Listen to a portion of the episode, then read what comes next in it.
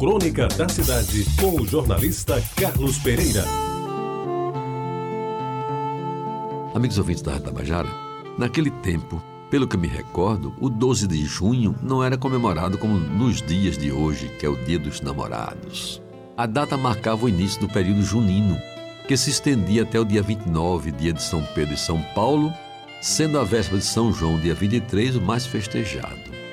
O dia 12 era, portanto, apenas a véspera de Santo Antônio, embora este sim já fosse, à época, considerado o santo casamenteiro.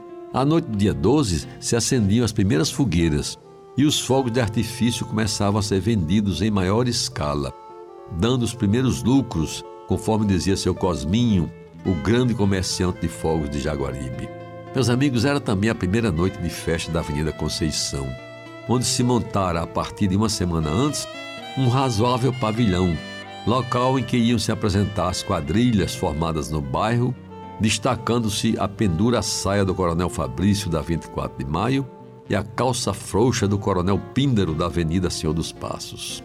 No pavilhão, também na última noite, no dia de São Pedro, era procedida a escolha da Rainha do Milho, dentre as mocinhas do bairro que funcionavam como gentis garçonetes nos pavilhões. Naquele ano, o 12 de junho foi especialmente importante para mim. E na noite anterior não dormi direito. Há algum tempo estava acerando uma colega de minha idade e por quem eu já nutria uma simpatia mais específica, daquelas que a gente deseja passar de amiga para um nível adiante. Vocês entendem, não é? Ela morava na Rua do Meio, hoje Maximiano Machado, e eu nesse tempo já me mudara para Diogo Velho, de modo que ao lhe propor irmos juntos para a festa junina, acertamos que nos encontraríamos na esquina da sua rua com a Vera Cruz, hoje a Derbal Piragibe, às sete da noite em ponto. Pois bem, à noite, depois do banho quase gelado, o chuveiro não era elétrico.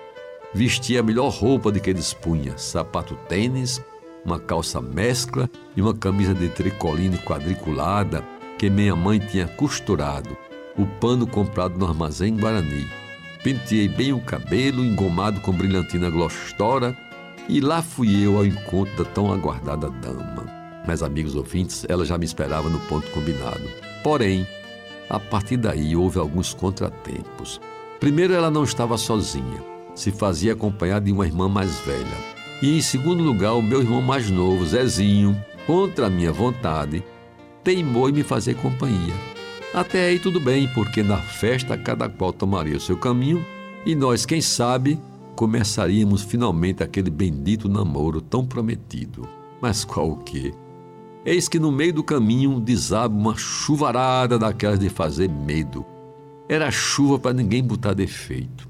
E o jeito foi parar para se proteger debaixo da marquise da mercearia, que ficava na esquina da Capitão José Pessoa com a Vera Cruz, onde já se comprimiam algumas pessoas fugindo também daquele vendaval. Pensei então com os meus botões. A hora é esta, afinal estamos bem juntinhos aqui e posso lhe falar ao ouvido do meu desejo de namorá-la. Mas o meu irmão, não sei por que cargas d'água, colou em mim e não me permitiu a abordagem para a qual eu tanto me preparara. Estávamos molhados, eu e ela, e por alguns minutos que pareceram uma eternidade, senti o seu corpo quase grudado no meu e aquela sensação gostosa de mulher nova, bonita e carinhosa, como diz nos versos, ficou para sempre na minha memória. E até hoje, amigos ouvintes, de sã consciência, lhes asseguro, depois de tanto tempo, que se não conseguir começar o namoro, ainda guardo aquela imagem.